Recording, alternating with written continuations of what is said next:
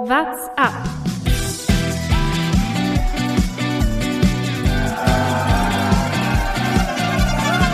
Alle rüber, Jattak, alle! Alle rüber! Der Radsport-Podcast. Es ist passiert. Das Wunder von Flandern.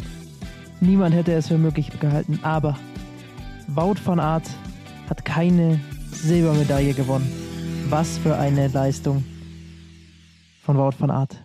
Und damit herzlich willkommen zur neuen Folge von WhatsApp. Wir sprechen natürlich über die WM in Flandern und mein Name ist Lukas Bergmann und mir zugeschaltet, wie immer, meine beiden Kollegen Jonas Bayer Grüß euch alle.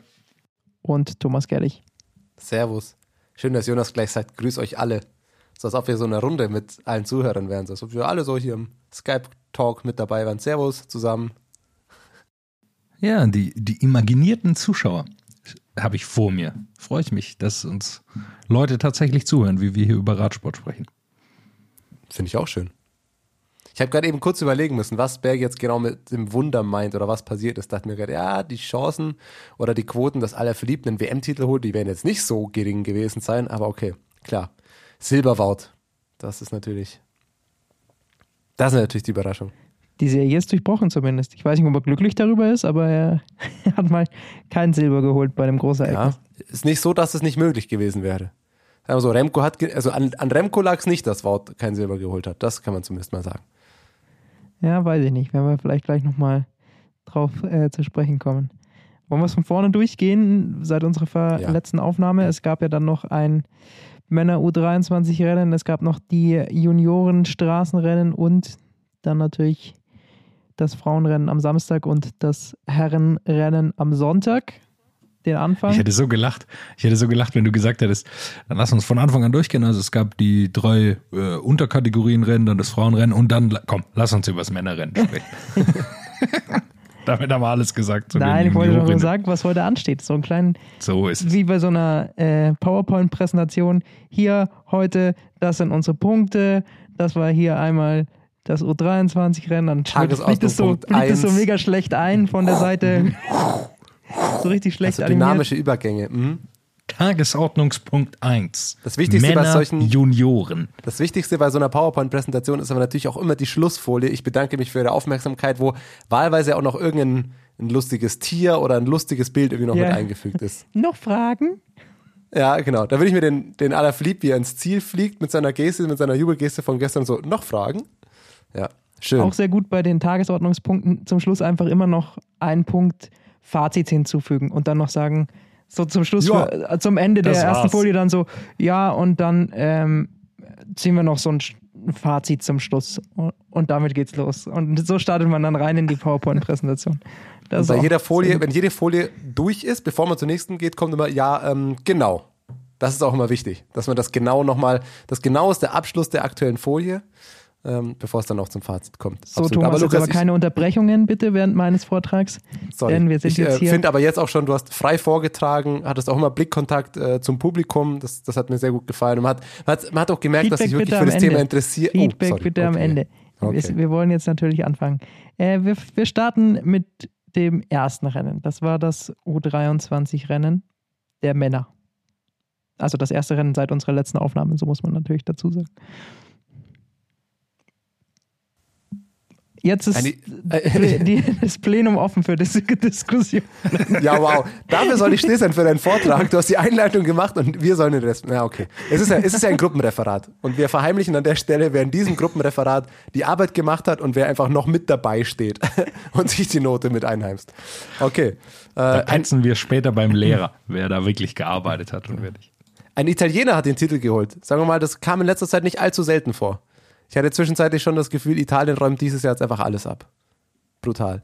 Filippo Baroncini wird U23 Weltmeister und ich muss sagen, am stärksten oder am beeindruckendsten fand ich eigentlich den Schlusssprint des äh, Vize-U23-Weltmeisters. Absolut. Ich finde mir, tut mir leid, den Namen, den muss ich selber ablesen, weil ich ihn äh, wahrscheinlich schwierig aussprechen kann. Binyam Girmani Hailu, ich hoffe, das habe ich richtig ausgesprochen, aus Eritrea, der ist den Sprint von Position 11 oder 12 ungefähr gestartet und fährt so ein bisschen wie Caleb Ewan wie letztes Jahr oder vorletztes Jahr mal bei der Tour, wo er so im Slalom einfach um gefühlt das halbe Feld einfach rumfährt, fährt an allen vorbei, im Schlusssprint zwei, drei versuchen sich dann noch, als sie von ihm überholt werden, an sein Hinterrad hinzuhängen, keine Chance, fährt an allen vorbei und da ging es ja auch nur noch um den, um den zweiten Platz letztlich äh, und holt da sensationell noch Silber. Also das, das ist mir von dem Rennen ehrlicherweise am meisten im Kopf geblieben. Saustarkes Finish.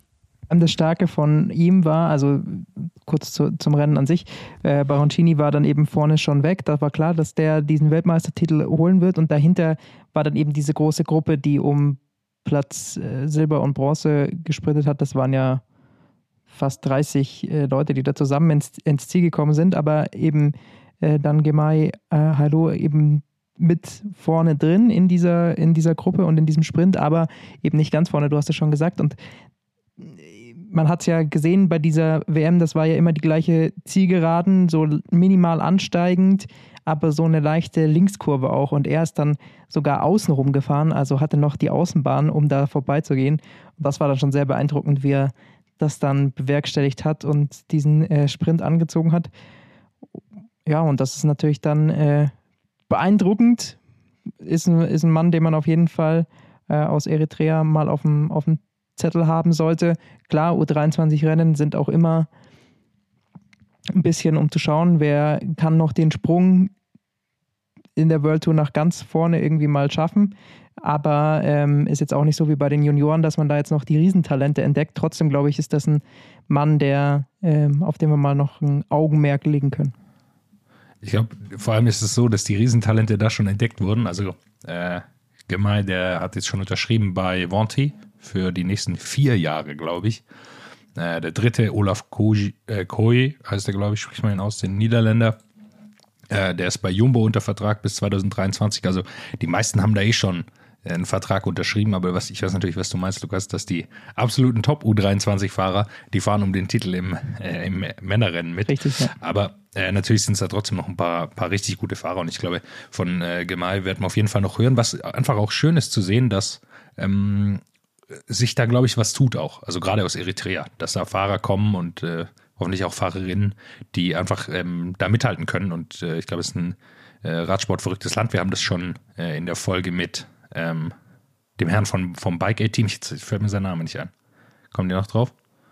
Nico Holler. Es, es war Ni Nico ja, Demos Nico Holler. Demos ja. Holler. Genau. Äh, da haben wir auch schon drüber gesprochen, wie, äh, wie verrückt da oder Radsport verrückt im positiven Sinne äh, die Bevölkerung ist. Und es ist super schön zu sehen, dass auch ein Fahrer äh, mit so einer absoluten Topleistung wie da äh, mitmachen kann. äh, bei, so, bei so einem klasse besetzten Rennen. Ähm, ja, schön zu sehen. An der Stelle kann man, das hatten wir, das kam ja, glaube ich, nur kurz nach unserer letzten Podcast-Aufnahme dann raus, dass die Rad-WM 2025 in äh, Ruanda stattfinden wird. Also da haben wir unter anderem über Rennen in Ruanda haben wir mit Nicodemus Holler damals auch schon gesprochen, weil der ähm, da bei der Tour schon dabei war. Und ich hatte sie nicht sogar gewonnen. Jetzt komme ich ganz durcheinander. Ich glaube nämlich, dass er da eben dann entweder die Etappe oder die, die Gesamtrundfahrt auch schon gewonnen hat. Äh, und die Bilder und das, was er von da erzählt hat, hat ehrlicherweise absolut Bock gemacht auf Rennen. Also ich bin, bin sehr gespannt. 2025 natürlich noch eine Weile hin, aber cool auch mal eine WM da. Jetzt hat man das Radsportverrückte Belgien. Aber freue mich auch schon sehr auf, auf eine WM 2025 in Afrika. Das ist mal, um komplett vom Thema wegzukommen. Sorry. Also Aus, aus deutscher Sicht lief es nicht ganz, lief's nicht ganz optimal. Äh, Niklas Merkel ist am Ende der beste Deutsche, 14. geworden. Äh, Michael Hessmann, wenn ich das richtig äh, erkannt hatte, wurde leider vom, ähm, vom Kommentator vom Britischen auch nur genannt. Der Mann äh, aus Deutschland oder der Deutsche äh, setzt dann nochmal nach, war glaube ich noch in der Verfolgung äh, vom, vom Sieger dann und äh, ist dann leider, äh, hat es danach verloren, als die große Masse zum Sprint gekommen ist, aber äh, ich glaube, hatten sich mehr vorgenommen für dieses Rennen. Ja, Michael Hessmann hat auch danach im Interview gesagt, dass er nicht ganz zufrieden ist mit dem, mit dem Rennverlauf. Ja. Aber so ist es. Auch er nächstes Jahr dann bei Jumbo Visma, soweit ich weiß, dass er dann vom Development-Team auch ins, ins World Tour-Team aufsteigt nächstes Jahr, äh, soweit ich das weiß. Ja, da gehen die Rennen dann richtig los. noch ein letztes Wort zu äh, Gemai Halou, eben aus Eritrea, der nicht nur für sich natürlich da ein Riesenergebnis eingefahren hat, sondern für Eritrea war es auch die erste Medaille bei einer Weltmeisterschaft überhaupt. Also das zeigt schon, was das für einen historischen Stellenwert hat, auch wenn es in Anführungsstrichen ähm, nur ein U23-Rennen war, ähm, ist das ein Riesenerfolg, glaube ich, für dieses Land, das ja sehr Radsport verrückt ist. Ähm, es gibt sehr, sehr viele Radsportler ähm, dort und ähm, das wird sich jetzt dann hoffentlich bald auch irgendwann mal in der World Tour auszahlen. Dann Juniorinnen, oder? War das nächste Rennen. Das ist zumindest auf meiner Liste so. Lukas, du hast die Tagesordnungspunkte natürlich äh, besser sortiert. Jetzt muss ich schnell schauen, vom Datum her. Waren, ich glaube tatsächlich, ich, dass das Junioren-Männerrennen noch vorher war. Richtig, das war einen Tag vorher. Am 24. war das Juniorenrennen der Männer. Schau an. Da habe ich mich vertan. Da, es tut mir natürlich wahnsinnig leid, Lukas, dass ich da deine Liste durcheinander gebracht habe. ja, da hättest du mal auf Tagesordnungspunkt 2 bei mir gucken können. Warte, ich lasse ihn nochmal kurz einfliegen. Ja, danke, danke. Dann kannst du jetzt auch starten mit deinem kleinen Impulsvortrag zum Juniorenrennen der Männer. Norwegen. Wir haben es schon mal angesprochen, die Norweger kommen auch in den Ausdauersportarten. Thomas hat das hier schon mal ähm, so mit sportwissenschaftlichen Ansätzen versucht, ein bisschen zu erklären. Ähm, Thomas hat versucht, es mit Fakten zu erklären, während wir einfach rumgerätselt haben und Thomas wusste es einfach. Ja, Gefällt mir bis heute gut, diese Szene. Kommt äh, nicht allzu oft vor, muss man an der Stelle auch dazu sagen. Hagenes ist der Sieger für Norwegen äh, mit 19 Sekunden Vorsprung vor Roman Gregoire und Madis Mikkels aus Estland das, äh, das Podium. Aber ja, hallo Norwegen. Es ist schon beeindruckend, was die in den letzten Jahren da für Leute an den Start bringen. Und letztes Jahr U23-Weltmeister äh, gewesen. Ich glaube, der, äh, weiß gar nicht mehr, wer es war, aber ich glaube, sie haben es gewonnen gehabt. Also die haben einige da. So wie du gerade Hallo Norwegen gesagt hast, es klang wie Thomas Gottschalk, der zur Außenwette gegrüßt hat. Hallo Sigmaringen. Ich habe gerade eher an einen Eurovision Song Contest gedacht, oder, oder so, wo man, wo man da hinschaltet so. und dann im Publikum so ein paar Fahnenschwenker und ja. ah, hallo Norwegen, wie viele Punkte gebt ihr denn? Ach, null für Deutschland. Hm, schade. Ja, ist ja gut. Nein, aber äh, vielleicht können wir das ja nochmal aufgreifen, was du damals äh, schon gesagt hast Thomas. Also man hat, man merkt, dass in dem Land inzwischen sehr, sehr viel in die Ausdauersportarten investiert wird. Klar, mit Langlaufen und so weiter hat man da ja eh schon immer recht gutes Grundlagen also recht gute Leute mit Grundlagen, glaube ich, weil jeder irgendwie in der Jugend mal auf Langlaufschienen steht und das so ein bisschen macht. Von dem her ähm, haben die natürlich schon auch einen Hang zu Ausdauersportarten, aber dass sie jetzt da im Radsport, im Triathlon und so weiter angreifen, ist auf jeden Fall zu erklären, dass die in Sachen Trainingswissenschaften extrem viel in den vergangenen Jahren aufgeholt und überholt haben. Ganz genau. Also ich äh, kann jetzt auch nicht mit super vielen Fakten glänzen, aber das Einzige, was ich so ein bisschen weiß aus der Trainingslehre und den Trainingswissenschaften, dass einfach viele Studien oder Paper, die in den letzten Jahren rauskamen, eben sich häufig auf, auf, auf Erkenntnisse von norwegischen, norwegischen Trainingswissenschaftlern ähm, eben berufen haben und da vieles rauskam. Letztlich ist jetzt die Trainingswissenschaft ist jetzt nicht so, dass sie sich jedes Jahr komplett neu erfindet, aber grundsätzlich kommt ja schon immer mal wieder irgendwas Neues raus und äh, ich kann mir zumindest gut vorstellen, ohne das jetzt sicher zu wissen, dass da wahrscheinlich einfach sehr, sehr wissenschaftlich und sehr gut gearbeitet wird. Und wenn man ich kenne jetzt nur vom, von den Leuten, denen ich folge, eben den paar Norweg, norwegischen äh, Triathleten. Wir hatten einen norwegischen Olympiasieger dieses Jahr, jetzt bei der ähm, Halb-Ironman-Weltmeisterschaft hat auch wieder ein Norweger gewonnen, Gustav Iden. Also wenn man die Trainingsumfänge und die Intensitäten und so weiter, wie die trainieren, anschauen, das ist schon richtig krass. Und bei denen ist es auf jeden Fall von Erfolg gekrönt. Das würde mich jetzt zumindest nicht wundern, wenn sich das, äh, wenn es beim Radsport ähnlich ist und da ähnlich äh, wissenschaftlich einfach trainiert wird und da immer am, am neuesten Stand der Forschung ist, dass sich das auch auszahlen könnte. Warum nicht? Was sich auch noch hilft, ist, äh, sie haben ein ziemlich gutes Team äh, auf äh, Pro Tour, also eine in der zweiten Liga, Uno X heißt das Team fast nur mit Norwegern besetzt und die haben sogar noch ein Development-Team, also die sind ziemlich gut aufgestellt, gehen auch in die World Tour. Ich meine, 2023 ist das Ziel in die World Tour zu gehen oder nächstes Jahr schon, bin ich mir nicht ganz sicher. Ähm, aber die haben, ich glaube, das, das hilft einfach ähm, bei, bei so einem Aufbau von einem, von einem Radsport-Entwicklungsland man kann jetzt nicht sagen, das ist ein Radsportentwicklungsland ist Norwegen, aber die waren einfach nicht so ganz erfolgreich in der Breite. Und dann so ein Team zu haben, das nicht mal auf World Tour ist, weil das eben in Deutschland, da fehlt so ein bisschen die Anbindung von den Junioren dann äh, über eine Zweitligateam äh, zu diesem äh, World Tour Status dann. Ich glaube, das Team hilft da enorm und, und schafft es einigen Fahrern auch eine Möglichkeit zu geben, äh, dann auf äh, absolutem Top-Level irgendwann anzukommen. Wie der Höger zum Beispiel, wenn wir nachher noch drüber sprechen, im Männerrennen, der Zwölfter wird, der jetzt zu Dreck wechselt. Also ich glaube, da das passt ganz gut zusammen bei den, bei den Norwegern. Ja, Perstrand Hagenes, als eben der Junioren-Weltmeister, kann man auch nochmal dazu sagen, eben auch schon Vize-Europameister geworden vor zwei Wochen. Da muss er sich im Schlusssprint geschlagen geben. Jetzt hat er quasi den Solo-Sieg rausgefahren bei der WM. 18 Jahre jung, äh, die nächsten zwei Jahre im Jumbo-Visma Development Team. Keine schlechten, äh, keine, kein schlechter Ausblick auf die nächsten Jahre, kann man auf jeden Fall sagen. Also auf den können wir uns sicherlich freuen, da wird sicherlich noch, noch ein bisschen was kommen. Ja, bei der EM war es genau an, um, umgekehrt quasi. Da war Romain Gregoire eben Erster, hat da den Sprint dann gewonnen gehabt. Diesmal war er dann der Franzose eben dann nur Zweiter, weil äh, Persrand Hagenes eben diesen Solo-Ritt circa 5,8 Kilometer äh, vor dem Ziel, 6 Kilometer, irgendwie sowas. Das war dieser vorletzte Berg, wenn mich nicht alles täuscht, ähnlich wie es auch dann bei dem U23-Rennen der Männer ähm, sich aufgelöst hatte. So hat es auch äh, Horgenes dann gemacht und äh, konnte da den Solo-Sieg dann eben durchziehen. Aus deutscher, Aus deutscher Sicht? Sicht. Ja, stark, Jonas. Thomas, ja. gleichzeiich kommen ja. wir auf die Deutschen. Komm, du, ich lasse dir den Vortritt. Natürlich. Entschuldigung, dass ich, dass ich unterbrochen habe. Ja, aus deutscher Sicht, äh, Luis Joe Lewis wird Zehnter. Äh, auch ein ganz gutes Ergebnis, auch erst 18 Jahre jung. Ähm, der Bayer, muss man an der Stelle sagen, ähm, hat bei Bora auch schon unterschrieben für die nächsten drei Jahre. Von 22 bis 24 hat er da auch im World Tour Team einen Vertrag. Wird mit 18 Jahren da äh, logischerweise auch erstmal vorsichtig aufgebaut, aber das ist einer der, der Adressen auf jeden Fall und der, der Namen, auf die man auch achten kann, die nächsten Jahre.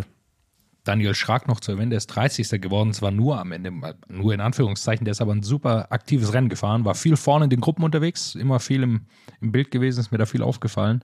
Äh, auch ein, ein, super aktives Rennen gefahren. Ich glaube, die ähm, Junioren sind fast zufriedener mit ihrem Rennen als, ähm, als die U23 ich finde es immer wieder beeindruckend, wenn man dann diese Juniorenrennen sieht bei der Weltmeisterschaft. Man muss ja sagen, ansonsten kriegt man ja über das Jahr auch wenig mit. Klar, ähm, auch wir sind da jetzt nicht so, dass wir jedes Juniorenrennen irgendwie ähm, uns versuchen irgendwo anzugucken. Ich meine, das wird ja auch nicht übertragen. Bei der WM hat man dann mal die Chance. Aber dann sieht man mal, was da halt einfach schon für, für Talente da sind. Und dann haben einfach alle, die da vorne drin sind, schon längst einen Vertrag und so weiter. Das ist, ist wirklich äh, extrem. Da schläft das Scouting nicht. Es muss ja auch einen Grund geben, warum Profiteams, äh, dass sie ein besseres Scouting haben als wir. ja, das ist natürlich richtig. Noch besser als wir. Es wäre ziemlich verrückt, würden wir so Juniorenfahrer besser und Ju Juniorinnenfahrer innen äh, besser kennen als, äh, als Bora Hans Grohe Team. Dann könnten wir uns vielleicht da mal bewerben. Als dreiköpfiges Scouting-Trio die Juniorinnen dann mit sehr erfreulicher Geschichte für die deutsche Mannschaft. Die zweite Medaille bei dieser WM. Linda Riedmann hat sie geholt auf Platz 3, Bronze für äh, Deutschland. Zoe Backstead aus Großbritannien gewinnt am Ende Gold vor Kaya Schmidt. Schmidt, weiß ich nicht, ob man die Amerikanerin so ausspricht, die auf Platz 2 ist. Klingt nach, auch einem, nach einem sehr deutschen Namen auch mit SCH geschrieben. Ich glaube, das hat. die hatte bestimmt irgendwelche Wurzeln da, aber ist ja auch äh, wurscht. Aber du Linda Riedmann. Linda Riedmann holt die äh, Kohlen aus dem Feuer. Ja, starkes Rennen. Sie ist ja auch schon ähm, Juniorinnen äh, Europameisterin geworden. Ähm, Insofern, das ist ein stabiles Jahr, wenn man bei ihr einfach mal bei Pro Cycling Stats auch die Ergebnisse anschaut, sind da auch schon ein paar Siege dieses Jahr dabei. Also von den, nur was bei Pro Cycling Stats äh, drinsteht, von den Renntagen hatte sie vor der, ja, vor den Europa- und vor den Weltmeisterschaften hatte sie, naja, sechs Renntage und davon ist sie dreimal Erste geworden. Das ist auch nicht so schlecht. Und, und auch das, das gefällt mir natürlich am besten. Ja. Teams für die nächsten Jahre. Visma. Team Jumbo Visma, ja. ja. es ist wirklich. Also Jumbo hat auch gefühlt alles, was da äh, sagen wir, im unter 22-jährigen Bereich erfolgreich ist, hat Jumbo schon lange den Daumen drauf gefühlt. Ja, der hatte, hat so ein bisschen diese, diese Attacke eben verpasst, der zwei, die dann vorne ins Ziel gekommen sind. Äh, Schmied, wir nennen sie jetzt einfach mal Schmied, oder? Was soll's? Ja, Schmeid. Ähm, Schmeid. Smite. Kaya. Smite. Und Zoe Backstedt, ist auch eher ein deutscher Name. Backstedt. Naja, gut.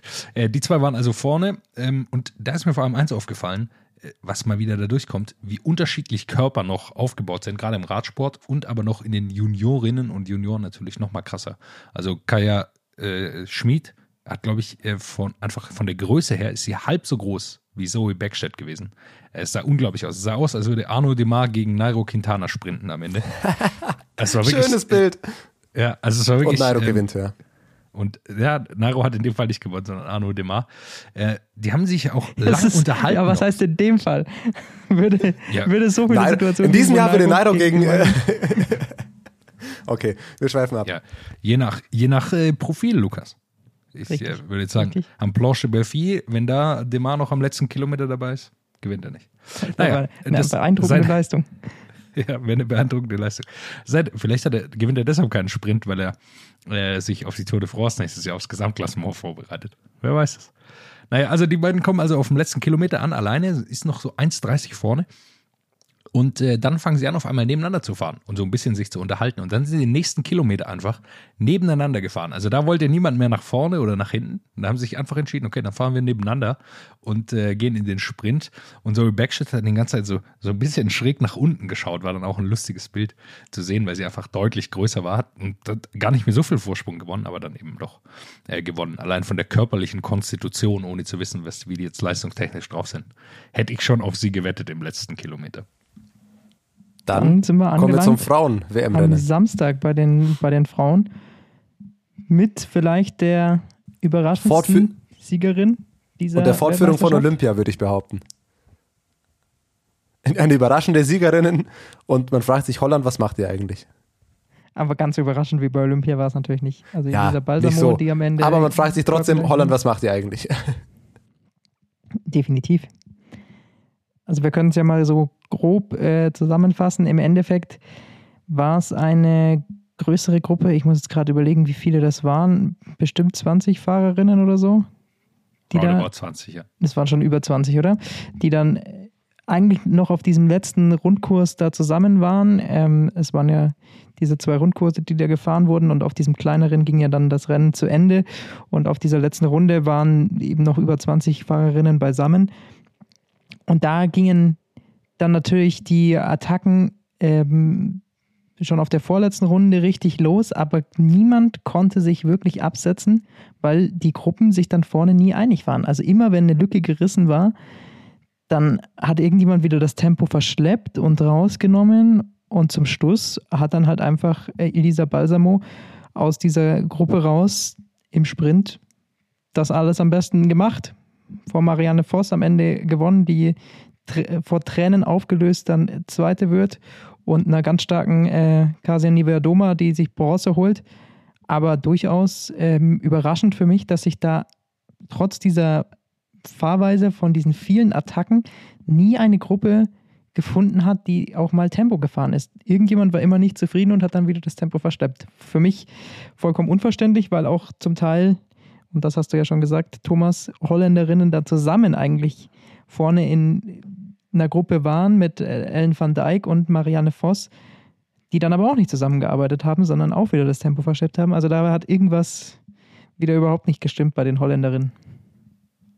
Als erstes hat mal die Gangschaltung von Demi Wollering nicht gestimmt, glaube ich. Das ist richtig, ja. Die, oh, das, war, das sah richtig übel aus. Die war ähm, deutlich an einem, ich weiß gar nicht mehr, welcher Anstieg, das war ziemlich steil und mit Kopfsteinpflaster und dann hat sie äh, sich verschalten, glaube ich, oder die Kette ist runtergesprungen und das hat dann natürlich zu einem absoluten Desaster geführt. An so einem steilen Berg kommt man kaum mehr los.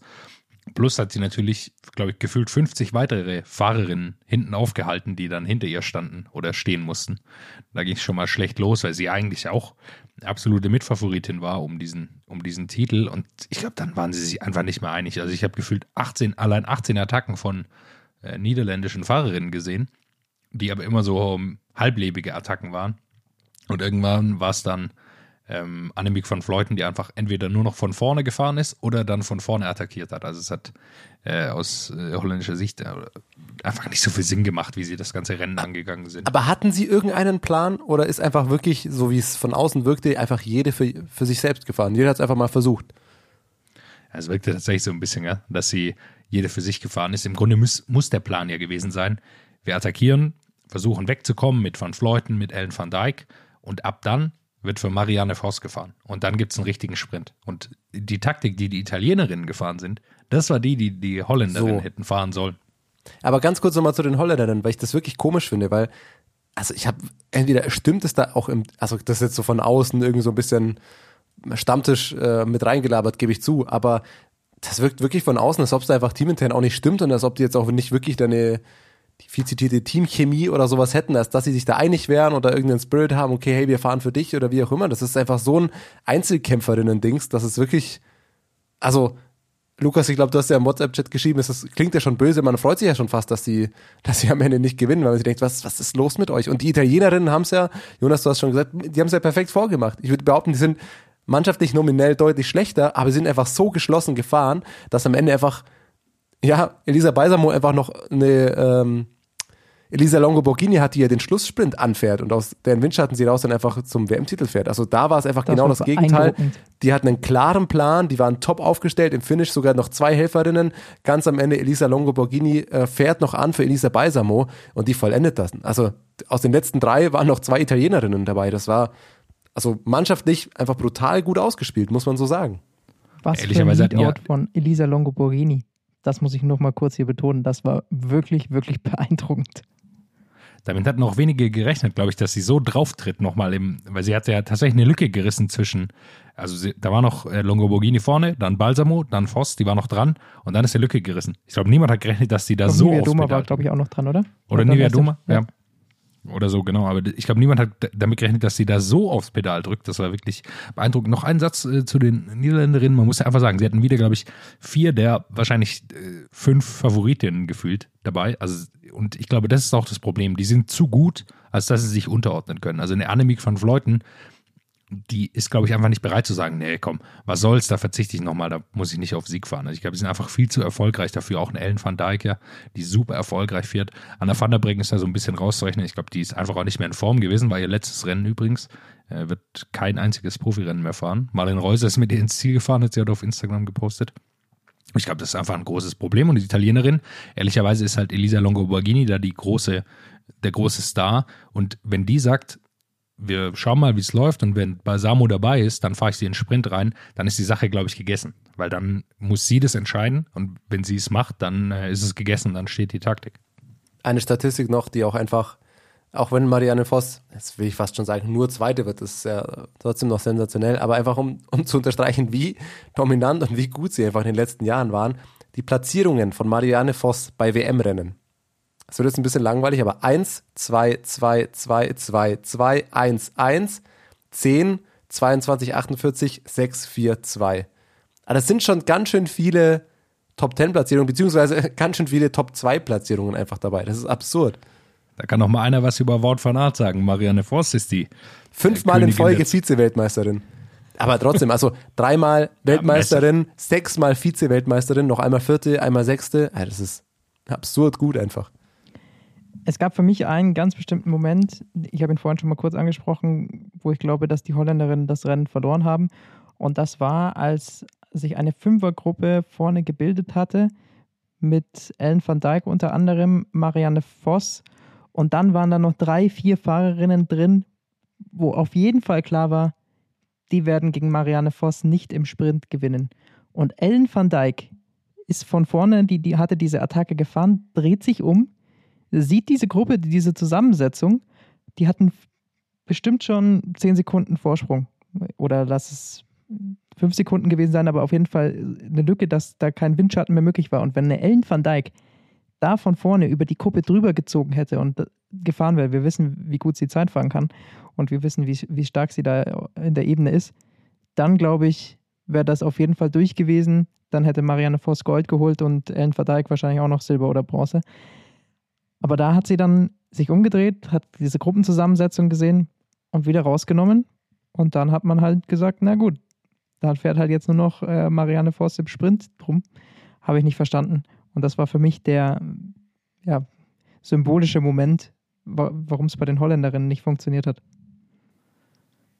Vielleicht hatten sie, ich weiß nicht, ob äh, Kasia Niviadoma da mit drin war, weil die war aus meiner Sicht die stärkste an dem ganzen Tag. Die hatte ein bisschen Pech, dass der Die Parcours zu leicht auch, war. Ja, also die hatte ein bisschen Pech, glaube ich, dass der Parcours zu leicht war. Aber was die für Antritte gezeigt hat, die ist im Grunde gefahren wie Julia Alaphilippe. Nur leider hatte sie nicht das Team, das ihr das alles vorbereiten konnte. Und vielleicht waren auch die Gegnerinnen zu stark an dem Tag, aber die ist unglaublich stark gefahren. Was da für Antritte dabei waren, äh, wirklich, wirklich atemberaubend. Mit was, für einer, mit was für einer Qualität die da gefahren ist und was sie von Level nochmal erreicht hat jetzt für die WM. Schauen wir noch auf die Deutschen. Es war ein bisschen eine bittere Situation. Wir hatten es ja vor dem Rennen gesagt, dass Liane Lippert eigentlich in super Form ist, Silber bei der Europameisterschaft geholt hat.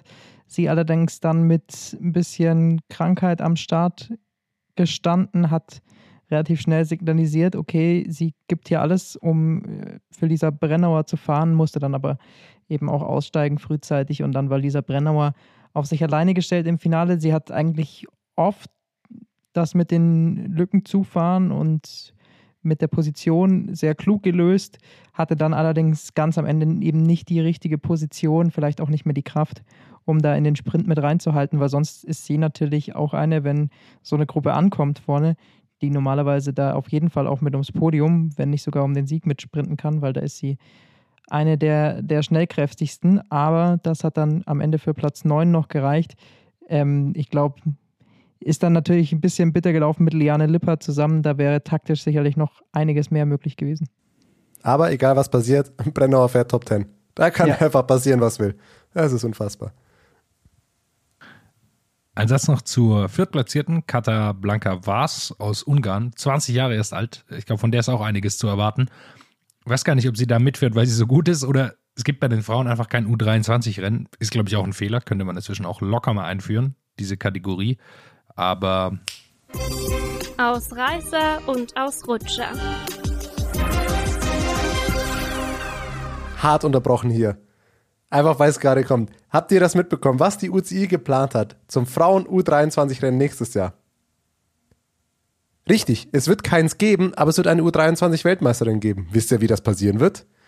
Die UCI hat sich einfach gedacht, ab nächstem Jahr gilt, wer beim Frauen Straßen, wer im Elite-Rennen die bestplatzierte U23-Fahrerin ist, die ist dann einfach U23-Weltmeisterin. Wie bescheuert ist Klassische- diese Idee? Herzlichen Glückwunsch, UCI.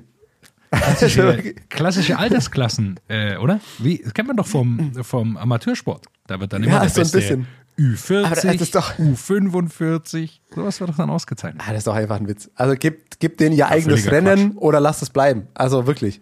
Das ist doch, du kannst doch nicht einfach sagen, ja, wer hier auf Platz, also klar, in dem Fall, sie ist Vierte geworden, aber kann auch mal sein, dass sie mit 23 auf Platz 23 reinläuft und ist die Weltmeisterin oder wie auch immer, vom Rennverlauf abhängig und von was auch immer. Das ist doch, das ist doch so bescheuert. Gib denen einfach ihr eigenes Rennen. Wo ist denn das Problem? Darf man dann auch mehr Fahrerinnen nominieren? Oder f- muss dann halt zufällig eine U23-Fahrerin so stark sein, dass sie bei den Holländerinnen zum Beispiel es ins Team schafft? Vor allem ist es ja auch, man beraubt ja auch den Fahrerinnen da so ein richtiges Erlebnis. Also man will ja nicht, man ist doch da, die kommen doch, Fahrerinnen kommen doch da an und wollen ein Rennen gewinnen. Man freut sich doch ganz anders, wenn man U23-Rennen gewinnt, als wenn man jetzt als, lass es wirklich blöd laufen, 45. über den Zielstrich rollt und dann kommt jemand und sagt, herzlichen Glückwunsch, Sie sind Weltmeisterin U23. Ja, vor allem überhaupt Weltmeisterin. Keine Ahnung, weil du, hast, doch- du weißt doch dann auch nicht, wer sind jetzt deine Konkurrenten eben. denn da Das ausrufen. hat doch kein Kannst ja nicht Mensch jeder hat es fragen, oh, wie alt bist du? Ah, okay, den, den muss ich noch überholen jetzt im, im Schlusssprint. Ja, vor allem ist jetzt keine Bumme-Rundfahrt, wo du dann am Ende, ja, du hast jetzt das beste Jungprofi-Trikot irgendwie übernommen, so, ah ja, okay, cool oder wie auch immer, sondern es ist einfach eine Weltmeisterschaft, du bekommst ein eigenes Trikot äh, dafür und das sollst du dann eben, wie gesagt, nicht über einen Moment, du willst doch eine Ziellinie haben und wer da als erstes drüber fährt, ist Gewinnerin, Gewinner. Punkt aus. Also, naja, das ist auf jeden Fall der Ausrutscher diese Woche schlechthin für mich. Um Ich habe auch noch einen Ausrutscher. Ja? Der hat allerdings nichts mit der WM zu tun, sondern mit den wunderschönen Instagram-Bildern von Jan Ulrich und Ah. Lance Armstrong. Ah, Radsportherz. Diese Woche. Ah. Was war das? Was war das für ein Ausflug? Ja, die sind zusammen auf Mallorca oder äh, sind zusammen in, in Spanien und fahren Fahrrad. Ja, ist richtig. Ist doch ein auch ein Traum. Podcast von Lance Armstrong. Ich wusste gar nicht, was Lance Armstrong Wirklich? im Podcast hat. Da hat, äh, war Jan Ulrich zu Gast. Hat, Das äh, muss man bisschen- natürlich anhören. bisschen darüber gesprochen, wie es ihm geht und ähm, was er. Uli kommt erst zu Lance, bevor er zu uns kommt. Das ist natürlich, das ist natürlich enttäuschend. Das muss man selbstkritisch auch mal festhalten. Man muss ja natürlich auch immer ein bisschen vorsichtig sein. Ich meine, äh, bei Jan Ulrich ist da natürlich auch einiges ähm, ja, Kopfsache inzwischen. Das hat er dann auch in dem Podcast nochmal gesagt. Ich will da jetzt auch nicht äh, zu sehr draufhauen und äh, mich über Jan Ulrich irgendwie lustig machen oder so, weil ich glaube, das haben äh, Medien schon zu Genüge getan und ist auch immer ähm, zu hinterfragen, ob das dann richtig ist, abgesehen davon, egal was er getan hat. Trotzdem ähm, war das natürlich irgendwie ja, schon ein absurdes Bild, dass genau Lance Armstrong und Jan Ulrich sich da treffen in Spanien, um zusammen Fahrrad zu fahren. Äh, weiß ich nicht, ob das. Worüber denkt ihr, unterhalten die sich? Wenn sie so schön zusammen nach dem Café irgendwie nochmal den Berg hochfahren, worüber wird gesprochen? Ja, worüber, worüber unterhält man sich? Die kennen sich Ewigkeiten, sind Ewigkeiten Rennen gegeneinander. Ja, aber die haben sie doch auch Ewigkeiten nicht mehr gesehen. Ja, gut, aber da gibt's ja, wenn ja, du, du musst jetzt mal überlegen, mit deinen wann haben die sich zum letzten, triffst. ja, ja, ganz kurz. Ja, schon. Aber die haben sich in einer ganz anderen Situation da getroffen. Die, die waren damals Konkurrenten, Rivalen, dann die Skandale, Abstürze und wie auch immer. Und jetzt sieht man sich wieder. Ja, und dann setzt man sich zusammen, so wie du dich auch mit deinen alten Freunden, die du ewig nicht gesehen hast, zusammensetzt und dann wärmt man irgendwelchen alten Kaffee wieder auf. Und überleg nochmal, oh, wie das damals war, da hoch oder was wir Damals, besprechen. damals, als du mir eingesagt hast in der Abfrage, so, ne, wie wir schön die Lehrerin verarscht haben. So ungefähr. Ja, so. Sowas holt man ja dann raus, was halt so lustig war. Oder überlästert über Trainer oder was weiß der Henker, was die da so machen. Mich hat's hauptsächlich eigentlich tatsächlich gefreut, einfach Jan Ulrich zu sehen, dass Mega. es ihm anscheinend wieder gut geht. Also, oder jetzt, man kann da jetzt nicht viel rauslesen. Ich habe den Podcast nicht gehört. Aber einfach zu sehen, also der Mann hat wirklich äh, gelitten und äh, ich glaube viel zu viel äh, Schmerz durchlitten, einfach durch mit Depressionen und noch allem. Äh, ich glaube, das hat sich zum Glück äh, jetzt einigermaßen äh, verbessert und ich hoffe, er kann wieder in seinem in sein Leben irgendwie reinstarten ohne ohne Skandale und, Und ehrlicherweise, die letzten Bilder, die ich von Jan Ulrich gesehen habe, waren jetzt nicht die schönsten, wo man sich jetzt nicht so gefreut hat. Und auf einmal sieht man das, Lance Armstrong und Jan Ulrich sitzen im Café und lachen und haben Spaß irgendwie. Also mich hat das auch in erster Linie erstmal gefreut. Ich finde, ach, Wahnsinns, Wahnsinnsbilder natürlich. Vor allem so aus dem Nichts. Das war hervorragend. Dann haben wir aber auch noch natürlich einen Ausrutscher. In diese, Dass Lance äh, w mit WM-Streifen gefahren ist. das fand ich natürlich hervorragend. Dieses Bild, das, dann, das kam dann heute jetzt, glaube ich, noch. Sind sie nochmal Rad gefahren äh, und Lance Armstrong nochmal in einem Trikot mit WM-Streifen dran natürlich. Ah, Und Jan Ulrich im, im Gold Race Trikot. ja, Wir hatten ja den Veranstalter auch schon mal vom Gold Race aus ähm, dem Allgäu bei uns Da muss zu ich Gast. Maler noch und mal fragen, Ulrich was es damit auf sich im hat. Gold Race Trikot. Das ist. Weltklasse. Also ein Marketing-Coup sondersgleichen, dass ich das noch nicht auf der Gold Race Instagram-Seite irgendwie gesehen habe oder wie auch immer. Ja, Das ist natürlich eine entgangene Chance, würde ich behaupten.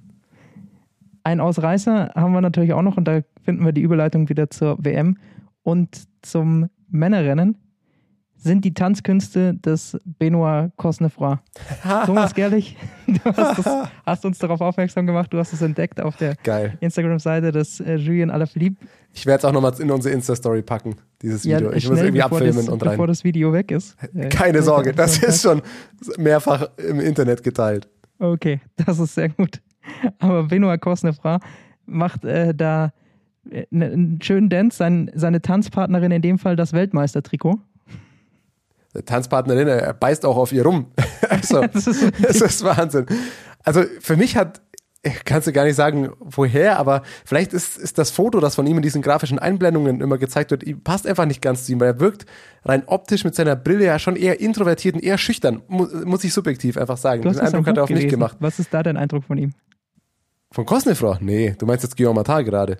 Ah, okay, ich bin Nee. ja vollko vollkommen Jetzt bist du auf dem falsch. falschen Dampfer. Aber Benoit Richtig. Sagen wir es mal so, mit dem Video hat er den Eindruck, den ich bisher von ihm hatte, aber mal komplett auf 180 Grad gedreht. Richtiges Feuerbiest. Geiler Typ. Mit Bier in der Hand, Weltmeistertrikot im Mund, legt dann einen halben Striptease hin. Ah, da, das ist, vor allem, das ist ja nur das Video, das es bei Julien Alaphilippe in die Insta-Story geschafft hat. Stell dir das Ganze mal drei Stunden später vor, wenn keine Videos für Instagram mehr gemacht werden. Ah, da wäre man gern dabei. Irgendwo in Flandern, 10 Liter belgisches Bier im Schlund. Mm. Das klingt nach einem guten Abend, aber ich glaube, die Franzosen hatten auch genügend zu feiern. Denn die Taktik ist mal voll aufgegangen. Julien Alaphilippe wiederholt seinen Weltmeistertitel auch in Flandern in beeindruckender Art und Weise. Nicht nur von ihm beeindruckend, sondern von der kompletten französischen Mannschaft. Ja, wo soll man bei dem äh, Rennen anfangen? Das war natürlich, ist sehr, sehr viel passiert, obwohl man dachte, es könnte eher so ein bisschen langweiliger werden aufgrund dieses äh, Rundkurses, aber es wurde sehr, sehr früh attackiert, unter anderem von Remco, der das Rennen dann schon so eröffnet hat. Da hat sich dann schon die erste Gruppe äh, gelöst und von da an gingen dann die Attacken im späteren Verlauf immer, immer weiter, bis sich dann so eine ja, circa 15 bis 20 Mann starke Gruppe auch gefunden hatte. Da waren dann natürlich die ganzen Top-Favoriten noch mit drin, Wout van Aert, äh, Mathieu van der Poel, Alaphilippe etc. etc. Und aus dieser Gruppe raus, nachdem sich dann Evenepoel von der Spitze verabschiedet hatte, 26 Kilometer vor dem Ziel, der hatte bis dahin den, die Dampflok gespielt, die unermüdlich da von vorne weggefahren ist. Und ab dann als er rausgegangen ist, ging es richtig, richtig los. Alaphilippe hat, glaube ich, an jedem kleinen Hügel, den er gefunden hat, irgendwie attackiert, um die Leute mürbe zu machen. Und zum Schluss fährt dann aber Madouar auf der vorletzten Runde für ihn die entscheidende Attacke an und Alaphilippe zieht das dann eindrucksvoll durch, holt sich an einem dieser kleineren Anstiege den Vorsprung, den er brauchte, circa zwölf Sekunden und fährt das dann von vorne weg bis ins Ziel durch. Sehr, sehr spannendes Rennen. Wie brutal ist Remco einfach gefahren. Und wie, wie schwer hat er einfach dieses Rennen gemacht. Also, das, wenn man den Vergleich mit dem Frauenrennen da vornimmt, da hatte ich das Gefühl, dass das Frauenrennen erst spät hart wurde oder gar nicht so komplett hart gefahren wurde einfach. Und das Männerrennen war einfach, ja, eigentlich nach 50 Kilometern ging es einfach schon nur noch zur Sache. Von Anfang an richtig hartes Rennen. Äh, man hat dann auch gesehen, wie viele Fahrer das Rennen noch nicht mehr beendet haben.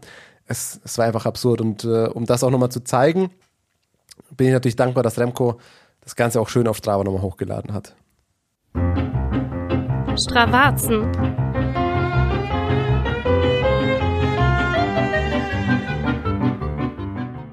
...298 Watt Normalized Power auf nicht auf ein Segment, sondern auf die gesamte WM-Strecke. Sechs Stunden Bewegungszeit, 298 Watt Normalized Power und ich glaube, es waren 250 252 im Durchschnitt ähm, auf die ganze WM. Und wenn man sich da, ich habe das mal rausgerechnet, ab circa, ja, also wenn man die Wattkurve anschaut, würde ich seine Attacke wahrscheinlich circa nach 55, knapp 60 Kilometern, wo es losging, bis so, ja, die letzten 20 Kilometer kann man auch noch mal, auch noch rausnehmen, sind es 284 Watt über sollte, das muss ich jetzt auch nochmal kurz hier live nachschauen, wenn man die Zeit nimmt, äh, das sind auch einfach nochmal vier Stunden circa. Vier Stunden am Stück, 280 Watt. Die ganze, ganze WM quasi ist er eh schon mit 4 Watt pro Kilogramm gefahren. Und wenn man das nur in seinen Attacken oder wo er quasi vorne gefahren ist, alles 4,6 Watt pro Kilogramm. Vier Stunden lang. Erst alleine, dann mal schön die Dampflok für Wout gespielt. Also, sagen wir es mal so, Wout hatte gestern auf jeden Fall die besseren Beine. Äh, Remco hatte gestern auf jeden Fall die besseren Beine als Wout, kann man vielleicht so sagen. Wahnsinn. War eine gute Leistung, das kann man festhalten. Ne? Der war gut drauf, der, der Remco. Und ich glaube, er wollte vor allem eins beweisen, dass er äh, Teamplayer ist. Dass er es sein kann. Es gab viel Diskussion. Kann er für, überhaupt für jemand anderen Merckx fahren? hat sich auch mit eingeschaltet. Der Ja, hat ihn Merckx richtig kritisiert. Ja, also da ging es zur Sache. Und ich glaube, jetzt wollte er mal beweisen, ja, das kann ich. Ich glaube, ihm war eh bewusst, dass der Sieg sehr schwer für ihn wird, weil ihm doch einfach Explosivität fehlt und bei so einem Rennen das dann doch häufig mal gefragt ist. Und ähm, da hat er sich jetzt mal da vorne hingespannt und den Zug angetrieben, hat am Ende aber nicht zum Erfolg geführt. An ihm lag es aber nicht. Ja, aber generell muss man sich natürlich als Belgien schon die Frage stellen. Am Ende ist Jasper Stuyven als Vierter der Beste. Der war dann in der Gruppe derjenigen, die nachgesetzt haben.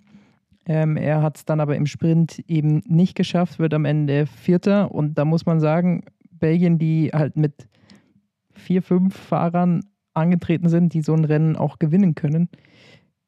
Am Ende mit Platz vier, ich glaube, das ist schon eine Riesenenttäuschung im eigenen Land. Ähm, da muss einiges schiefgelaufen sein, meiner Meinung nach. Wenn man jetzt nur mal die reinen, reinen Fakten zählt.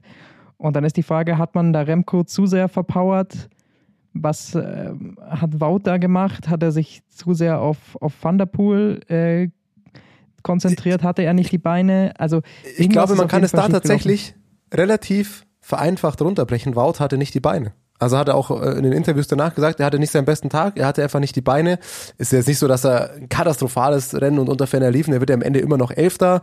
Er wird in der, in der Mathieu van der Poel Gruppe, landet er dann, dann mittendrin. Da war noch, ähm, Nee, Mohoric war nicht mehr drin. Also Van der Poel, Sene, äh, Seneschal, Colbrelli. Also mit den Leuten fährt er ins Ziel. Es ist nicht so, dass er sagt, oh Gott, hat der versagt und wird 25. oder so. Aber er hatte einfach nicht die Beine, um halt ganz vorne mit reinzufahren. Das hat man gemerkt. Und dann hast du mit Jasper Stuyven noch eine, äh, noch eine Option. Der wird im Sprint dann knapp geschlagen. Okay, für den kann es ein Leid tun. Sicherlich nicht das Ergebnis, worauf Belgien gehofft hätte. Die haben sicherlich mit einem Weltmeistertitel oder mindestens mit einer Medaille geliebäugelt. Aber sagen wir es mal so, der Plan mit Remco Remco hat ausgeführt und ja, wenn du den, den Topfahrer hast, der jedes Eintagesrennen der Welt gewinnen kann und für den genau das vielleicht auch ein Kurs ist und der auch auf einer Wellenlänge mit aller Verlieb einem guten Tag ist, wenn der halt nicht den besten Tag hat und nicht die Beine, dann ist es so. Also es kommt jetzt bei Wout auch nicht allzu oft vor, dass er nicht die Beine hat, sagen wir es mal so. Du kannst dich bei ihm ja normalerweise schon gut darauf verlassen, dass er schon sehr weit vorne einfach reinfährt immer. Ja, aber hat man dann nicht halt vielleicht zu viel auf die Voutkarte gesetzt. Klar muss man viel auf die Voutkarte setzen, aber wenn du so viele Fahrer dabei hast. Naja, gut. Also, dass Wout nicht die Beine hat, das hat er jetzt nicht in einer Stunde gemerkt, sonst hätten sie den Plan, glaube ich, auch nochmal umgestellt. Aber hinten raus im Finale hat er dann gesehen, es reicht einfach nicht und dann hattest du ja immer noch Jasper Stolfen vorne. Und äh, da muss man sagen, gut, dann hat er halt einfach noch eine, eine Konkurrenz gehabt, beziehungsweise Alaphilippe war dann einfach nochmal eine Nummer zu krass ja, und Jasper Stuyven ist ein guter Fahrer, aber jetzt auch kein Top-3-Fahrer der Welt, wo du sagst, der muss dann da gewinnen oder muss dann da gewinnen. Dylan van Baale, der aktuell in unfassbarer Form ist. Äh, Michael Weigren, der jetzt auch im Herbst auf einmal richtig gute Ergebnisse nochmal einfährt. Die sind einfach top drauf. Wie gesagt, das ist für mich eigentlich die größte Überraschung der WM, Platz 2 und 3. Also gerade Michael Weigren, der das ganze Jahr über eigentlich ehrlich gesagt kaum aufgefallen ist. Jetzt hat er mitten im September nochmal zwei italienische Rennen gewonnen auf einmal. Dylan van Baale, der ist würde ich mal behaupten, durch die WM in richtig guter, richtig guter Form. Ich denke mal, mit dem muss man in der Form auch mit äh, in, in, für Paris-Roubaix rechnen, äh, wo, er, wo er starten wird, meines Wissens. Also, das ist eigentlich für mich die, die Nachricht eher noch als, als alles andere bei der WM. Platz 2, 3. Insgesamt auch die Top 10. Ein paar eher überraschendere Namen dabei. Marcel Reich-Ranitzky hat immer, wo ich sehr großer Fan davon bin. Jetzt geht's, wird ein wilder Vergleich. Yes, du, ich dachte, jetzt kommt Mathieu van der Poel, was auch, Marcel Reich-Ranitzky. Pass Jawohl. Auf, pass auf. Wenn der über Literatur spricht, dann sagt er immer, äh, ich lese, ob mir ein Buch gefällt oder nicht. Das lege ich für mich fest und die Gründe dafür finde ich schon. Und so ging es bei mir, mir bei dem Rennen auch. Ich habe mir gedacht, eigentlich, was ist da schiefgelaufen? Wout van Aert, da muss doch irgendwas schiefgelaufen sein. Und dann bin ich so durch durch meinen Kopf. Was könnten die Gründe sein? Was lief da schief bei Belgien? Und so viel kommt mir gar nicht in den Kopf, was da schief lief. Ich komme wirklich einfach zu dem Schluss, er war einfach nicht stark genug. Also ich habe wirklich so viel, denke ich mir, taktisch. Was hätten sie noch besser machen können? Klar, ein, zwei Mal ist er vielleicht zu viel mitgefahren oder wie auch immer. Aber am Ende ist es wirklich für mich einfach, er war nicht, nicht stark genug an dem Tag und, und Frankreich war super stark drauf. Dass du Marcel Reich-Ranitzky zitierst und ihn dabei aber nicht imitierst, ist natürlich enttäuschend an der Stelle. Oder angemessen. Ich weiß es nicht. Ich möchte noch ein Wort zu den Italienern verlieren, weil ich glaube, die hatten sich auch einiges mehr vorgenommen mit Sonny Colbrelli. Er hat danach auch gesagt, er hat zu sehr das Augenmerk auf Mathieu van der Poel und Wout van Aert gelegt, ist deswegen da dann nicht bei der Attacke mitgegangen. Das, äh, glaube ich, war bei den Italienern auch schwierig. Vor allem waren sie sich nicht so ganz sicher, ob es nicht doch die bessere Option ist, auf Giacomo Nizzolo zu gehen oder auf Sonny Colbrelli. Die haben sich da auch irgendwie taktisch ein bisschen verzettelt gehabt, meiner Meinung nach. Da wäre auch deutlich mehr möglich gewesen, glaube ich. Ja, ich, ich, die haben sich vor allem gestritten. Wir haben so viel über, ähm, über, äh, ja, über die gute Abstimmung im italienischen Team gesprochen und äh, da hat man gemerkt, da war sie nicht mehr so ganz da. Also da waren dann noch ähm, Colbrelli und Nizzolo in einer Gruppe und ich glaube, deren Taktik war die folgende. Colbrelli ist der Kapitän, aber wenn Nizzolo es schafft auf die letzten zehn Kilometer, dann ist er der Kapitän für den Schlusssprint. Ich glaube, so war, könnte ich mir vorstellen, war die Aufteilung. Und dann war er noch da und dann hat, glaube ich, Sonny Colbrelli gemerkt, ach scheiße, der ist wirklich so weit gekommen und wollte dann nicht mehr für ihn fahren. Und dann hatten die ein kleines Wortgefecht miteinander und am Ende ist dann doch, äh, haben sie beide nachgeführt. Aber das ist dann auch schwierig natürlich. Die wollen natürlich beide Weltmeister werden und wenn Nizzolo so weit kommt, ist es natürlich erstmal beeindruckend zu sehen, auch wie gut er drauf ist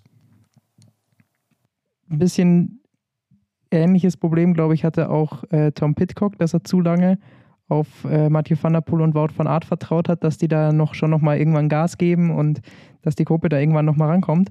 Und dann hat er irgendwann gemerkt, ups, jetzt ist der Franzose da vorne weg und dann ist er auch noch Dylan van Baale und Walgren und Stuyven und Paulus. Ja, was mache ich jetzt? Dann ist er auf einmal noch auf eigene Faust losgefahren, hat die fast noch eingeholt. Also der hatte eigentlich richtig gute Beine.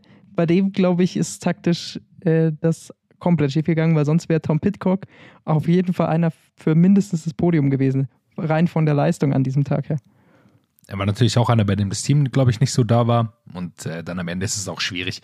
Es ist ja immerhin so Klassikern. Dann am Ende ist, bin ich mir nicht mal sicher, ob äh, Michael Wallgren zum Beispiel bessere Beine hatte als Florian Seneschall zum Beispiel. Aber manchmal ist man in taktischen Rollen gefangen, manchmal verpasst man eine Attacke ähm, und dann ist man auf einmal in der Gruppe und äh, dann hilft es auch nichts da, manchmal alleine nach vorne zu kommen. Klar, für Pitcock war es jetzt nochmal ein, ein guter Platz, aber zum Beispiel wäre ich mir ziemlich sicher, dass Van Art oder Van der Poel sicherlich auch nochmal die Beine gehabt hätten, zumindest aus der Gruppe zu attackieren, aber das ist denen dann ehrlicherweise auch scheißegal, ob die, äh, also da geht's bei den beiden geht es ja nur um Platz 1. Ob die dann Siebter oder Zehnter werden, das ist dann denen sowas von egal. Was ich einfach auch nochmal krass finde bei so einem WM-Rennen, das von Anfang an so hart gefahren wird. Ich habe vorhin schon gesagt, man sieht wieder, wie viele Fahrer das Rennen gar nicht beendet haben. Und es, man muss auch einfach nochmal sagen, bei so einer WM, was für ein elitäres Feld an nicht so vielen Fahrern das ist, die da annähernd vorne reinfahren können. Also wie groß dann schon die Abstände sind von den ja, ich würde mal sagen, der der Top 10, Top 15 vielleicht. Ähm, da ist dann schon ein richtig großer Abstand zu Platz 15 bis 20 und 25 und danach sind also auch gute Fahrer, auch richtig gute Fahrer, haben dann schon richtig viel Abstand. Also um da ganz vorne reinzufahren, das, da kommen einfach nicht so viele Fahrer in Frage. Das ist echt krass. Wie gut dann die Beine bei denen da hinten sind, immer, das weiß man immer gar nicht, weil natürlich bei einer Grand Tour versuchen noch mehr Leute da irgendwie knapp ranzukommen, weil es um was geht, aber bei einer WM ist ja ehrlicherweise, also da geht es um, um Top 10 Platzierung und ob 20 oder 25 interessiert da auch niemanden mehr. Aber du hast natürlich recht, ja. man muss absolut gut drauf sein, ja. Wenn, äh, um Wout van Art auf so einem Kurs abzuhängen, da musst du gute Beine haben. Da kann man nicht drum rumreden gerade. Walgren und, und Stuyven, der da in seiner Heimat so ein, so ein rausgehauen hat und dann leider im Sprint nicht aufs Podium kommt, hat mir fast leid um den getan. Ich hatte noch einen Gedanken, und zwar ist der französische Nationaltrainer Thomas Vöckler, sagt man, glaube ich, bei uns. Und ich glaube, das hat man gesehen, dass der der Nationaltrainer ist. Der hat seine komplette Truppe auf Angriff gebürstet. Äh, das erste Mal, glaube ich, dass man sieht, dass ein Trainer einen Impact hat auf eine Mannschaft, oder? Ja, er hat es vor allem auch im Finale dann immer wieder, ist er zu Alaphilippe nochmal hingefahren, hat aus dem Auto dann nochmal äh, mit ihm gesprochen. Hat, hat ihm gesagt, wahrscheinlich. Ja, er hat ihm wohl, das hat Alaphilippe oder ich weiß nicht, ob Vöckler das danach im Interview erzählt hat, ich habe auf jeden Fall was gelesen, dass er dann auch nur so einen Satz fallen lassen hat wie, ja, vertraue einfach deinen Instinkt. Fahr, fahr einfach nach sagen, deinen Instinkten. Was, was sagst du zu dem Fahrer wie Alaphilippe da denn noch? Nach fünf Stunden äh, WM-Rennen, das brutal hat einfach gesagt, Ich glaube, der sagt einfach, mach mal zwei, drei Attacken und sei sicher, dass bei der letzten die Zunge schön rausgestreckt ist und dann, dann machst du schon. das, das ist wirklich mein, mein, mein letzter Punkt zu diesem WM-Rennen. Der größte Showman, den der Radsport hat. Äh, und es tut dem Radsport gut. Ich mag das nicht zwei. immer, wie er fährt, aber der Mann, der tut dem Radsport gut, wie er allein schon seinen Sieg vorbereitet. Er weiß es ja ungefähr schon sechs, sieben Kilometer vor Ende weiß er wahrscheinlich schon ungefähr, dass er gewinnen wird. Also die Wahrscheinlichkeit ist da relativ hoch, dass sie ihn nicht mehr reinfahren. Und dann ist es auch so eine Art von Vorbereitung von so einem Jubel, sich selber nochmal leidender darzustellen, als man wirklich ist. Und ich bin mir ziemlich sicher, dass er das tut. Immer ah, wenn die Kamera die, natürlich. Ja, und aber ich finde es geil, das tut dem Radsport gut. Nichts gegen Mats Pedersen, aber der ist ein langweiliger Vogel. Niemand weiß, oh. was er für ein Typ ist. Ja, der ist ja ein guter Radfahrer, aber der ist natürlich kein so ein Typ, der auffällt. Oder wenn jetzt Stefan Küng, den mag ich unglaublich gern, aber der ist kein so ein Outgoing-Typ. Ja. Und so ein Julia Alaphilippe, der ist einfach, der tut um Radsport auch gut, auch wenn er Er produziert geile Bilder. Man merkt, du denkst in, genau in Fernsehbildern, Jonas. Das muss man sagen. Ja, Mats Pedersen, auch nochmal, der ist echt richtig bitter gestürzt. Relativ früh gab es dann einen Sturz. Ich glaube, der hat auch deswegen wahrscheinlich dann auch nicht gefinisht, wo er sich umschaut, um kurz ein Zeichen zum Auto geben und in dem Moment, wo er sich gerade wieder nach vorne dreht, ist jemand vor ihm gestürzt und der fährt auch schon rein.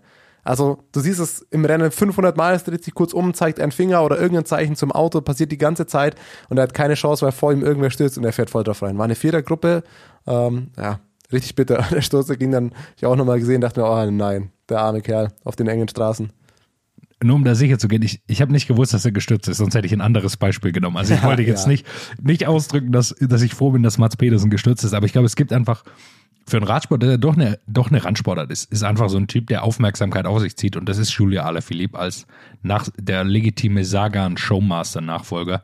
Ähm, ist er einfach und äh, das tut dann auch mal gut, dass er da gewinnen kann. Für ihn ja auch optimal. So viel hat er auch noch nicht gewonnen dieses Jahr. Schau dir die Titelseite der L'Equipe an. Heute einfach nur Julien Alaphilippe in seinem Vogel-Dance-Winning-Move quasi drauf. Ne? Das schafft, schafft dann auch nicht jeder. Du brauchst eben auch das Bild entsprechend dazu. So ehrlich Vor- muss man auch teilweise sein. Vor allem tut er immer so ungläubig und ich bin mir aber ziemlich sicher, dass wenn er sich da morgens an die Rennlinie stellt, dass er sich schon relativ genau vorstellen kann, wie er sich das Rennen gewinnt. Also so ganz überraschend kommt für ihn solche Siege auch nicht. Das kann man, kann man mir nicht sagen. Ja, er will auf den Three-Peat eventuell jetzt gehen. Aber Ja, bis. Ist, glaube ich, auch erst der, der vierte Fahrer, der den WM-Titel verteidigen kann. Ah, Sagan hat es ja gleich Aber- dreimal gemacht, aber Aber nicht sein ist Australien, glaube ich, oder? Und wenn die Ja.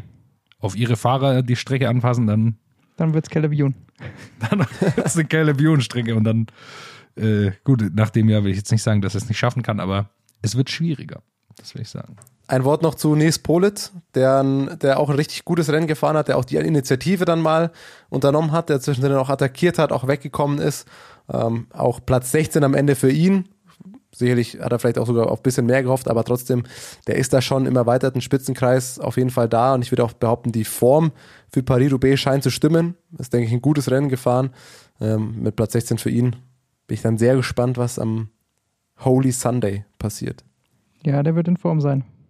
Das hat er sich sicherlich ausgeguckt, das Rennen. Ich glaube, am Sonntag ist er, ist er am Start, der Nils Polit. Da muss er es beweisen auch. Also klar, er hat es mit der Tour-Etappe schon mal bewiesen, aber da bei Paris-Roubaix, dass es, wenn er halt der wirklich ein Klassikerfahrer sein will, hat er es bisher bei den Klassikern noch zu selten zeigen können. Und jetzt Paris-Roubaix ist der, der ihm am meisten liegt. Da muss er jetzt auch abliefern, muss man auch ehrlich sagen. Dafür haben sie ihn bei Bora sicherlich geholt. Sind wir gespannt. Jetzt habe ich natürlich schon die perfekte Überleitung für Sonntag gegeben und muss trotzdem nochmal zurückgehen, weil wir eben das elitäre Feld angesprochen haben, die Top 10, Top 15 und so weiter fahren. Weil wir vorhin auch mit Norwegen hatten, ihr habt es ja auch schon angesprochen, auf Platz 12 einfach Markus Hülgaard. Ich gebe zu, ich habe den, hab den Kerl davor noch nie gehört. Wie, wie gut ist der bitte gefahren? Äh, Wir haben es schon angesprochen, oder habt ihr es vorhin gesagt, weiß ich gar nicht mehr, der lange eben auch bei Uno X gefahren ist, die nächsten zwei Jahre bei Trek unter Vertrag stehen wird. Aber rein von den Ergebnissen dieses Jahr, er hat eine Etappe bei der, beim Arctic Race of Norway gewonnen, ansonsten fährt er aber viele Pro-Rennen eigentlich nur. Ja, wenig in Erscheinung getreten und bei der WM in so einem Rennen Zwölfter zu werden, ist auch erstmal eine Ansage. Der ist gut drauf, ja.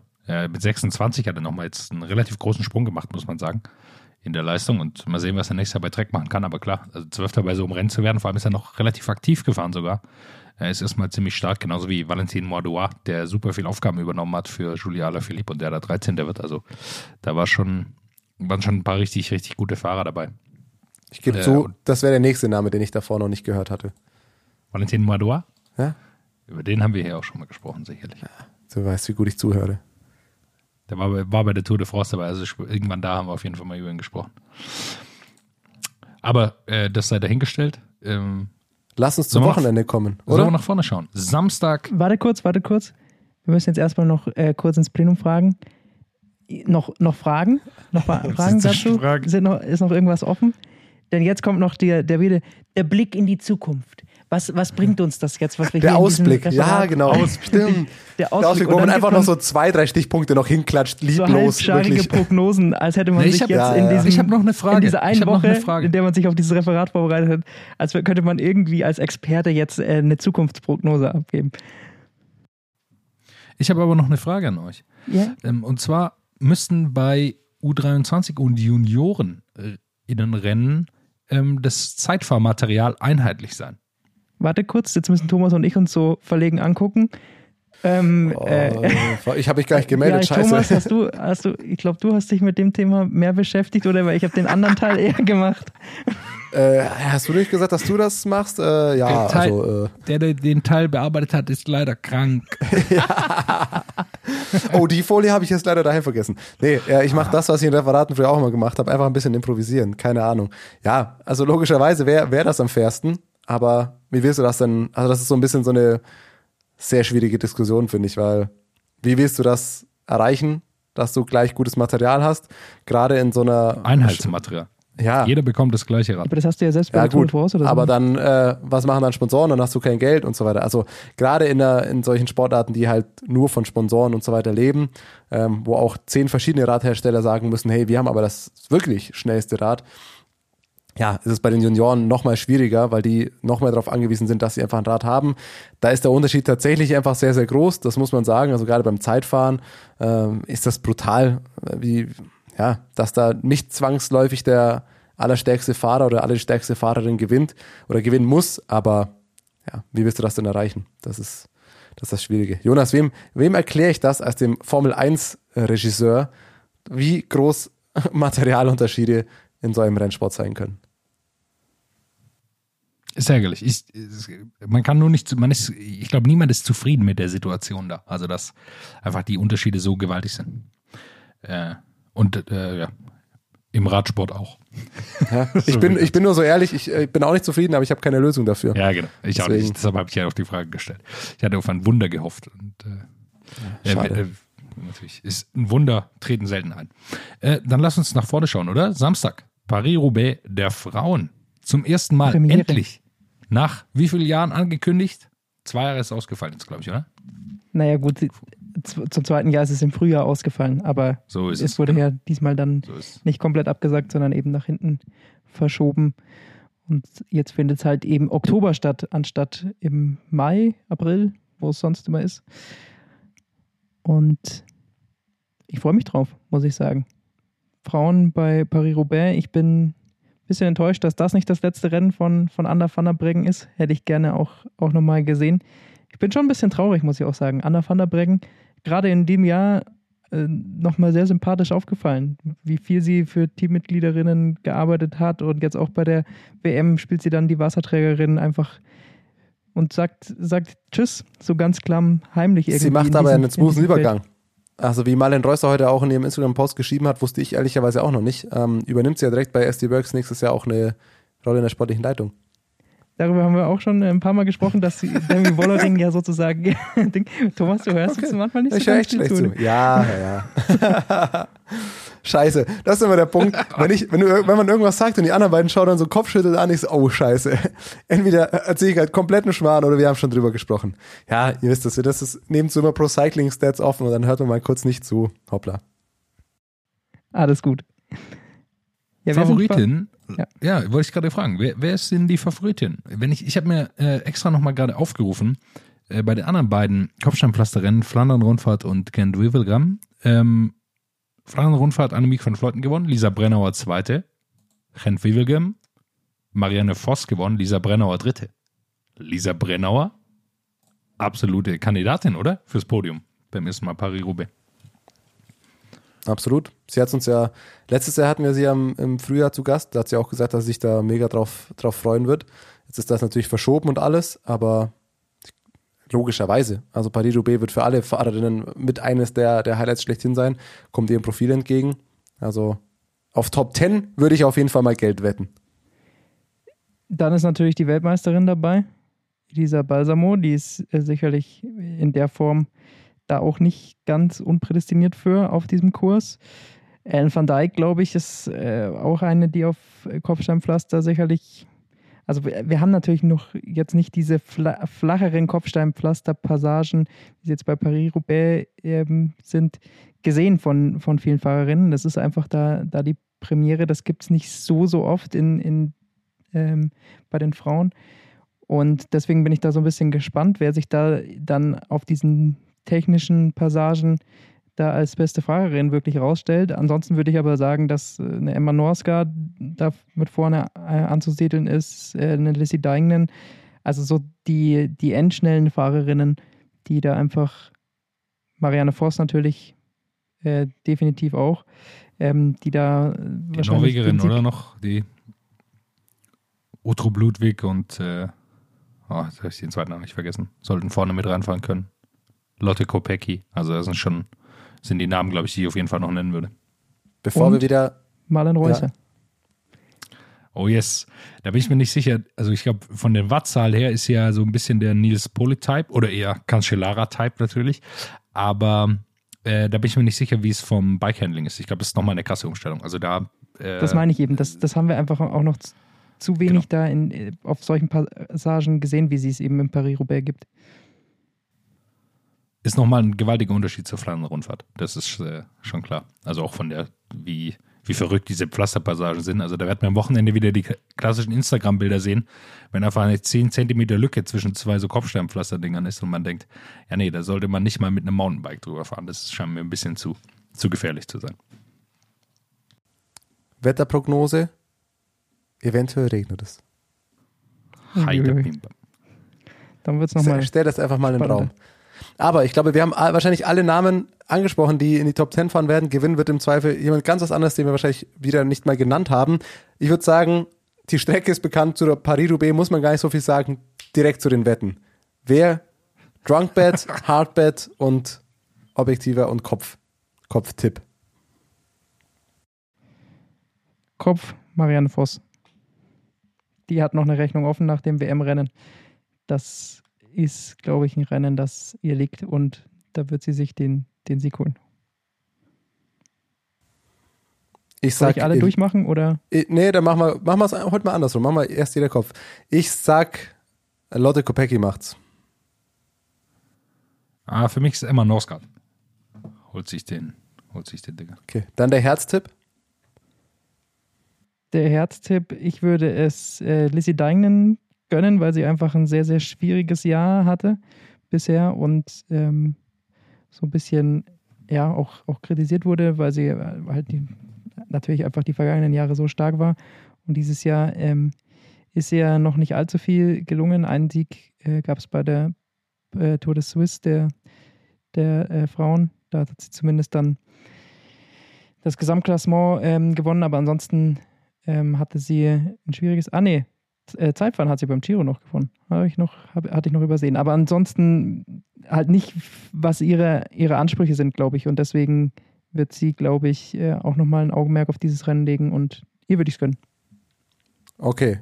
Einer muss sie sowieso nennen, aber ich würde würd mich wirklich freuen. Erste Ausgabe Paris-Roubaix für Frauen und Lisa Brennauer räumt das Ding direkt ab. So.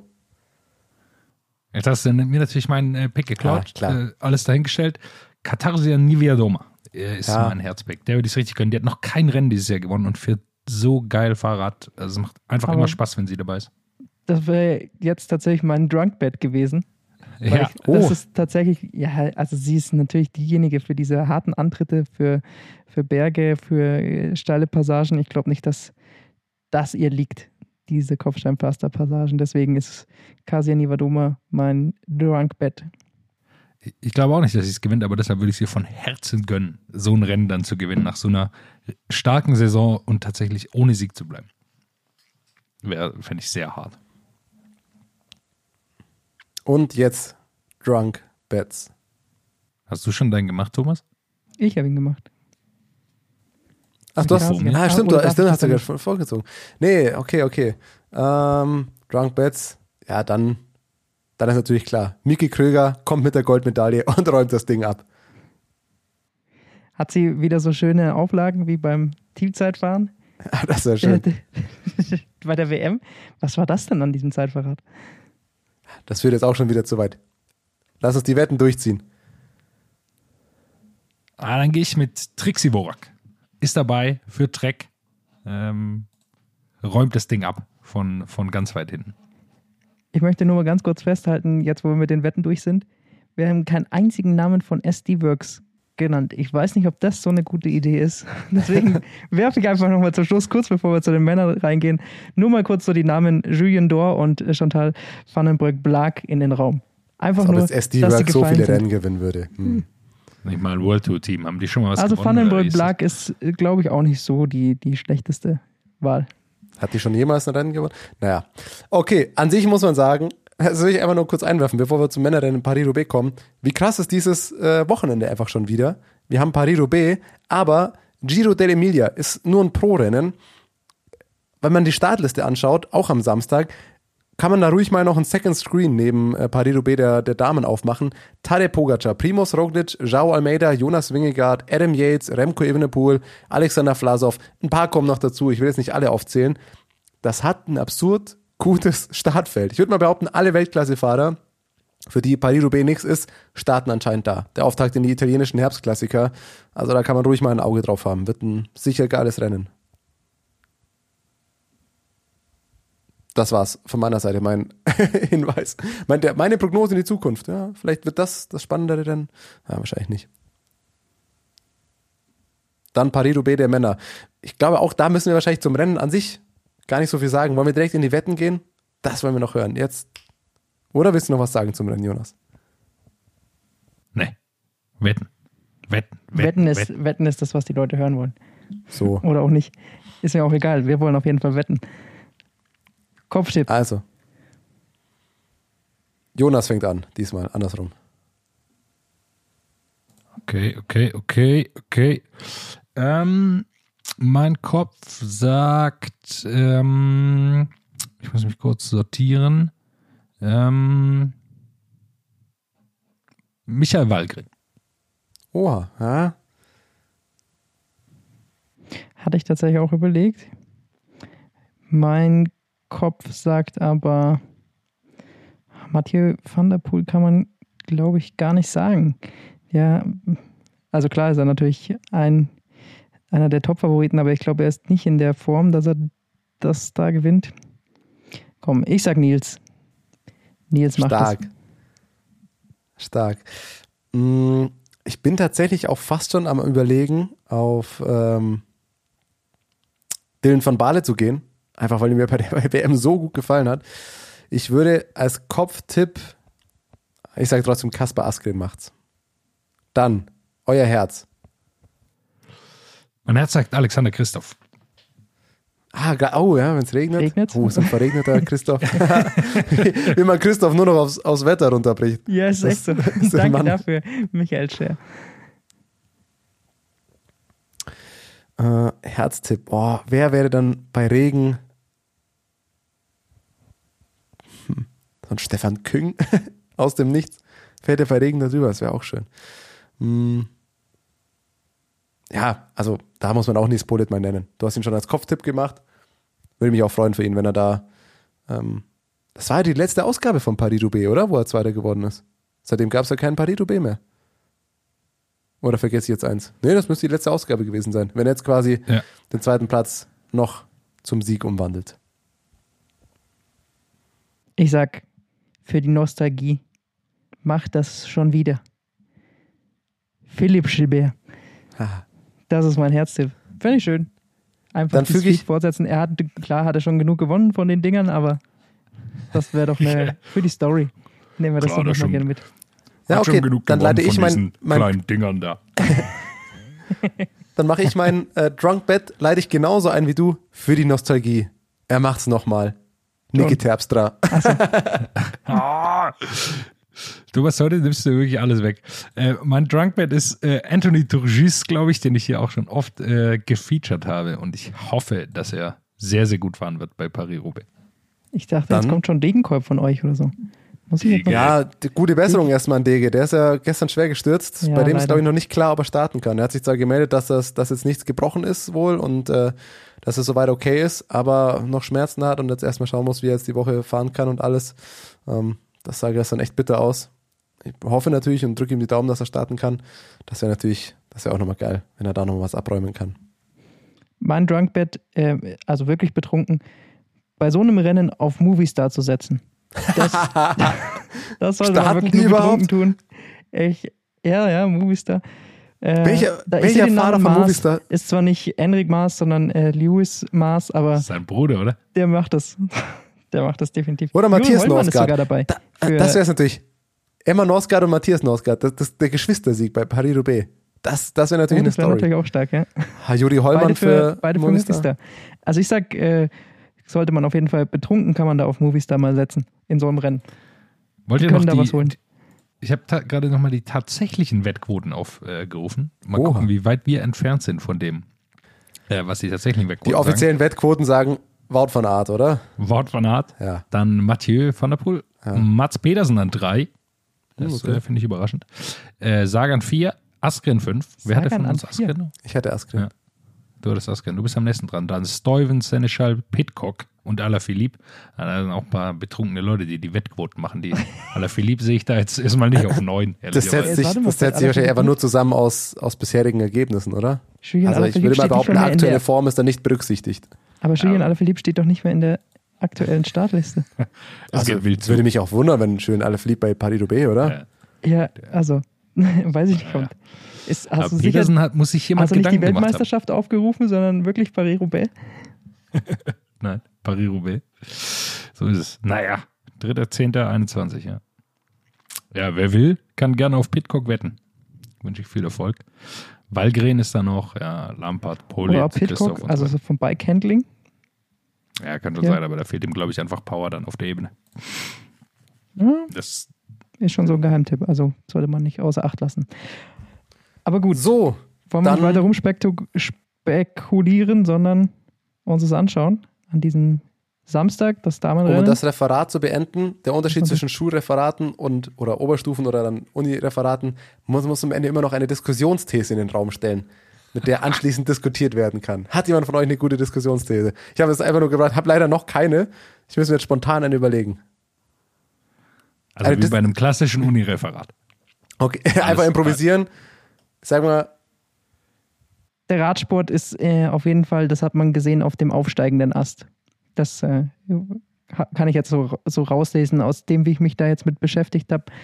Das Würde ich einfach mal sagen, auf dem aufsteigenden Ast ist der Radsport.